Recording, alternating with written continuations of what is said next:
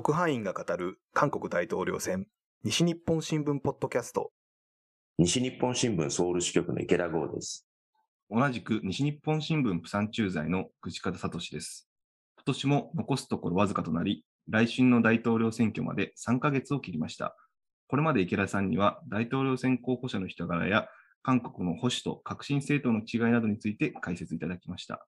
今回は池田さんに韓国の二大政党の代表についてや来春の選挙での政権交代の可能性について伺いたいと思います。はい、わかりました。まず、二大政党のトップである代表について教えてください。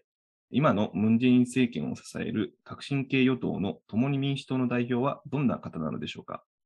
はい。共に民主党の代表は、現在、ソン・ヨンギルさんという国会議員が務めています。あまりこう、日本の新聞やテレビに登場しないんですが、次の大統領選挙を中心となって選挙戦略を練っていくような立場になります。共に民主党の代表は、今のソン・ヨンギルさんの前は、現在の大統領候補のイ・ジェミョンさんと公認候補の座を争ったイ・ナギョンさんが務めていました。イ・ナギョンさんは大統領選候補になれなくって、えー、まあその直前に代表を退いているということで、ソン・ヨンギルさんは、えー、今年の5月代表に就任して、まあ、以降、大統領選への対応を中心に、あの、代表としての仕事をしているということですね。で、このソン・ヨンギルさんは、労働運動の出身で、人権派弁護士として活動したり、ソウルに近いインチョン広域市の市長を務めたりしてますね。インチョンはあの国際都市としてハブ空港があったり、あの大きな港があったり、そういう地域の市長を務めた、まあ、やり手の政治家ということで知られている人物です。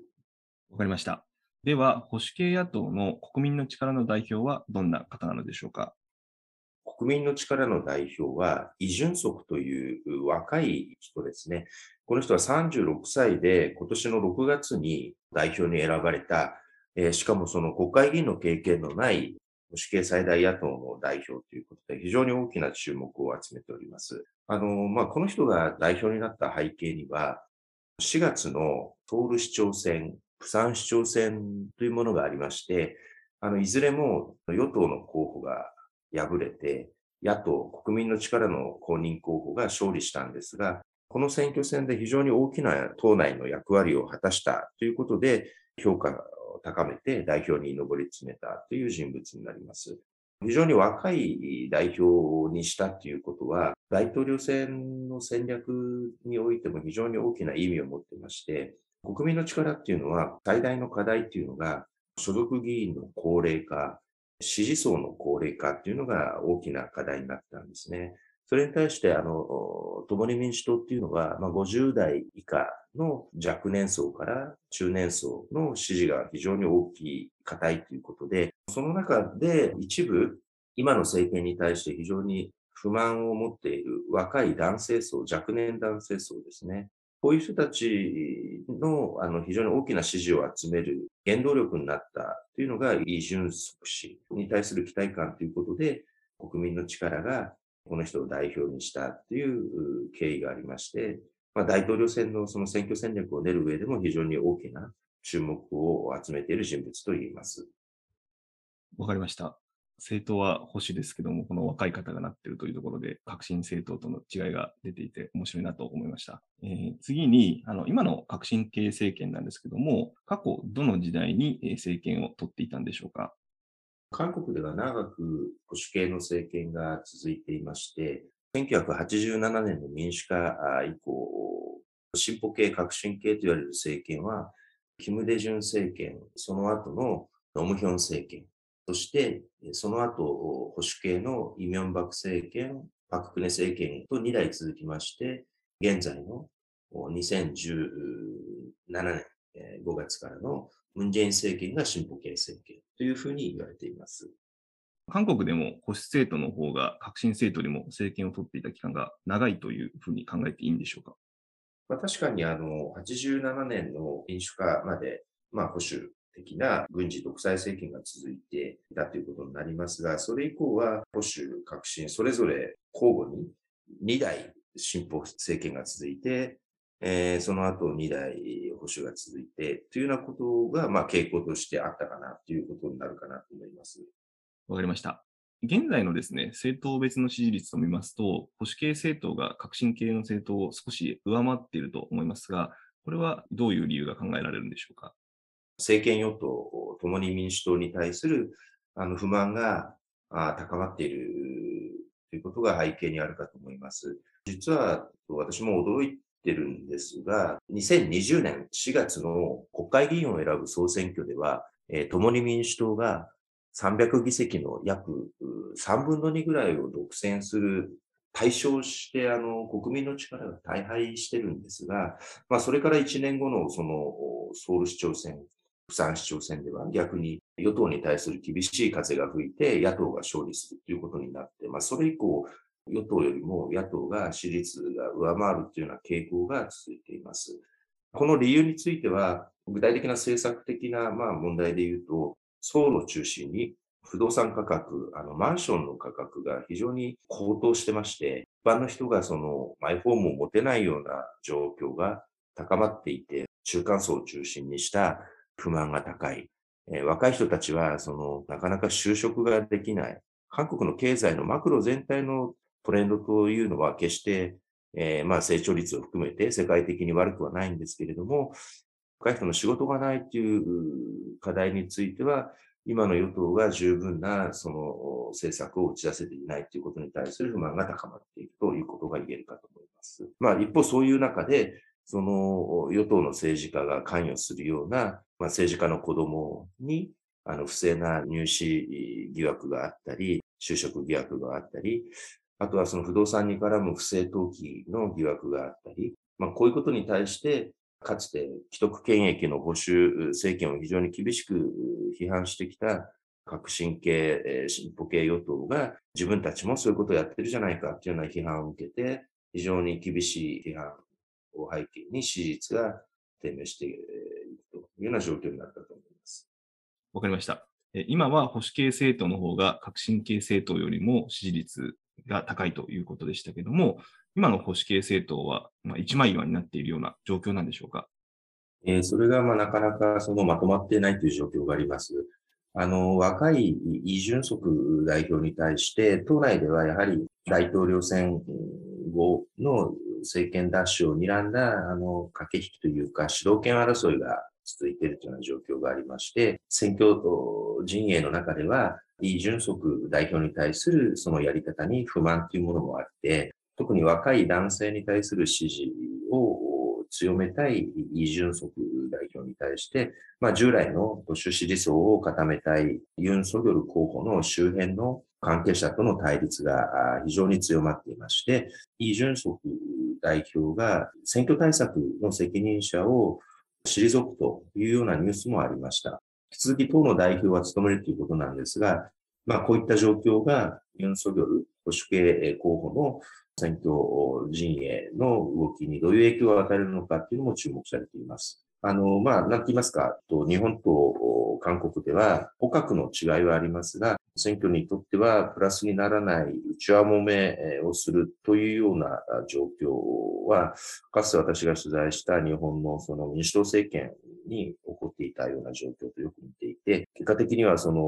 党全体が信頼を失っていくような状況になるんですけども、それが分かっていてもやめられない。まあ一方でそういった状況が少なくて、党内に不満はあっても、党をまとめることが党のプラスになるんだというようなことが、コンセンサスがこうしっかりしているのが、あの、韓国で言えば共に民主党、与党の共に民主党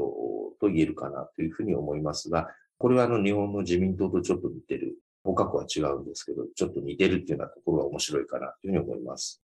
わかりました。ちなみに、えー、ムン・ジェイン政権の支持率は今4割程度で推移しているかと思うんですけども、与党共に民主党の支持率は3割程度となっています。ムン・ジェイン大統領の支持率よりも共に民主党の支持率が低いのはなぜなんでしょうか？まあ、いろいろあの、ムン・ジェイン大統領に対する不満っていうのは国民にあるんですけれども、あの、少なくとも、その、政権与党の関係者の中でいろいろその政治家やその身内に絡む不正疑惑が出ている中で、少なくともムン・ジェイン大統領本人にはそういった自身の利権に絡む不正が出ていない。まあ少なくともその国民が許せないというようなレベルの不正が出ていないというようなことはあるのかなというふうに思います。まあいろいろそのムンジェイン大統領のその大統領としての能力、資質というようなことについて見ると、政策を打ち出す能力、実行する能力に関しては不満があっても、まあ、韓国の人たちが一番嫌がる公正さとか正義、そういうものを書いて、利権を自分のものにする、身内がそういうものにするというようなことはない、真面目にやっているというようなあの評価は、まあ、進歩系の支持層を中心にあるということは言えると思います。あと、あの、今のその進歩系革新系支持層にあるトラウマとしては、あの、ムンジェイン大統領が政治の師として使えたノムヒョン大統領を、その当時、その進歩系の支持層が強く批判して、まあ、結果的に次の政権を保守系に譲ることになって、まあ、結局その、ノムヒョン大統領は親族が捜査対象になるっていうようなことを理由に、まあ、あの、死を選んでしまうんですが、まあ、ああいうことが二度とあってはいけないというモチベーションっていうものが非常に強く今もあって、ムンジェイン大統領を守れというのが、あの、進歩系のコアな支持層を中心に強いと。まあ、そういうことで、政権末期は支持率が10%台とか1桁台に落ち込んだりすることが多いんですけども、コアな支持層が離れていないということで、まあ、4割前後の支持率を守っているというようなことが言えるかなというふうに思います。わかりました。今回の大統領選なんですけども、5年ぶりに保守政権が誕生するか、今の革新政党が政権を守るのかに注目が集まっているかと思います。ソウルで取材される中で、そのような期待を感じられていますでしょうか？期待というのか、まあ、むしろその、今の政権を変えなきゃいけないというような民意が強いのかなというふうに思います。今の進歩系のムンジェイン政権が誕生する大きな背景っていうのは、前のそのパククネ大統領が自分のその近辺の人物に振り回されるような政治をしたということに対して、あの、いろんな、あまあ、疑惑が向けられて、本人も弾劾されて退陣に追い込まれたというような、あの、状況で行われた選挙でしたんで、あの、ムンジェイン候補が、進歩系の候補が圧倒的な、あの、勝利を挙げたということになるんですけども、今回は進歩系の政権に対する不満が強まっている中で迎える選挙ですんで、かなりその進歩系が厳しい戦いではあるんですけれども、かといって必ずしも、じゃあ絶対保守に勝たせた方がいいよというような有権者が多いかというと、まあそこに迷いもあって、あの、現状では全くまだどちらが勝つのかっていうのはわからないっていうのが正確な見方かなと思います。今の状況では予想するのが難しい状況というふうにおっしゃっていましたが、それはなぜなんでしょうか？韓国の大統領選っていうのは、候補者の人物像から、まあ、その、生い立ちとか、家族がどういう人であるのかっていうところまで、なんて言いますか、こう、洗い出されて、その、その人物が大統領としてふさわしいのかっていうようなことが、まあ、いろんなメディアとか、与野党のその論戦の中からこう炙り出されていくというような選挙戦になるんですけれども、まあ今の現状を見てますと、それぞれの候補の過去の、まあ、なんて言いますか、不祥事であったり、スキャンダルであったり、特に今回注目されているのが、家族の醜聞って言いますか、スキャンダルって言いますか、そういうものがいくつも、その、炙り出されている状況があって、与党は野党候補の批判をするし、その家族の批判をするし、野党も与党の候補のそういった同じようなその身辺の問題を追求して、え、足を引っ張り合うというような、まあどちらかというとその政策論争というよりは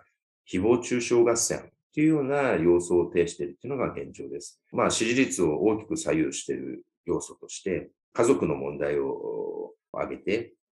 家族リスクというような言葉が今よくメディアに登場してるんですが、家族に絡む候補者の息子の違法賭博疑惑であったりとか、候補者の妻の過去の経歴詐称疑惑、まあ、こういったものが次々にメディアで報道されて、家族リスク